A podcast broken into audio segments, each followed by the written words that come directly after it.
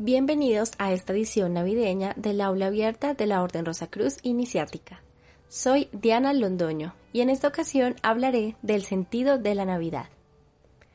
Olvidémonos por un momento de todas las cosas que solemos asociar con la Navidad. El arbolito, los regalos, Papá Noel, pero también ignoremos todo aquello vinculado al nacimiento del niño Jesús, el pesebre, los villancicos y hasta la misma natividad.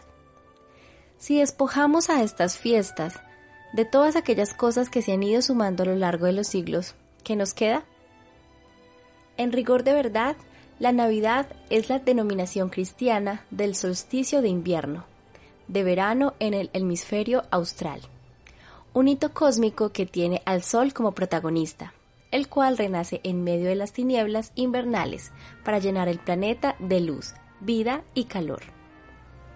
Los antiguos, en perfecta comunión con la naturaleza, celebraron de formas diversas este triunfo de la vida sobre la muerte, comprendiendo que la oscuridad no existe por sí misma, sino que es solamente la ausencia de la luz.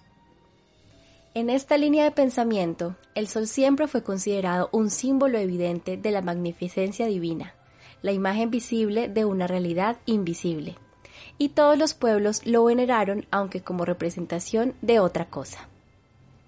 Sobre esto, el búlgaro Omran Michael Ivanov decía que el sol debe ser solamente un intermediario que nos permita encontrar a Dios, a nuestro sol interior. Algunas personas, según parece, temen que tomemos al sol como Dios mismo. No, que se tranquilicen, no es cuestión de confundir a Dios con el sol.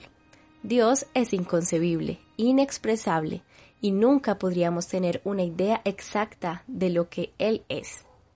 Nosotros no adoramos al sol, únicamente adoramos a Dios.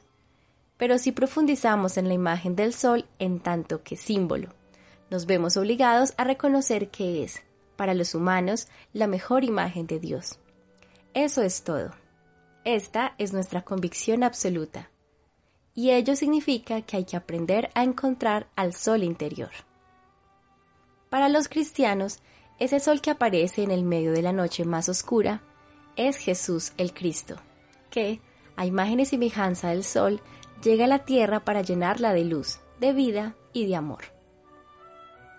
Los profanos, aquellos que solamente pueden ver la superficie de las cosas, al encontrar similitudes entre Jesús y otros personajes míticos, terminaron por confirmar sus prejuicios sobre el Salvador cristiano, concluyendo que este es un plagio, una imitación de algo anterior, aunque en verdad, desde una perspectiva iniciática, estas semejanzas no son otra cosa que la confirmación de una verdad arquetípica. Dicho de otro modo, que el Cristo sea comparado con Mitra, Horus, Atis y otras divinidades no lo niega, sino que termina por confirmar que detrás de un ser humano mortal conocido como Jesús de Nazaret que nació, vivió y murió, existió otro ser inmortal que llamamos Cristo. Mientras que Jesús representa la naturaleza física y humana de cada uno de nosotros, el Cristo simboliza nuestro yo más alto, metafísico y divino. Uno es la cruz, el otro la rosa que debe nacer en el corazón del hombre.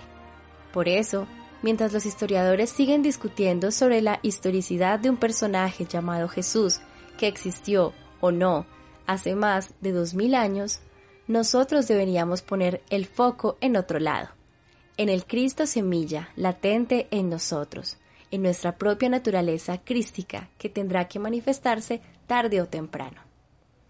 Entonces, despojemos por un instante al menos a la Navidad de todos sus agregados y recuperemos lo esencial, el sol en nosotros, el Cristo vivo, la rosa aromática que perfuma la cruz.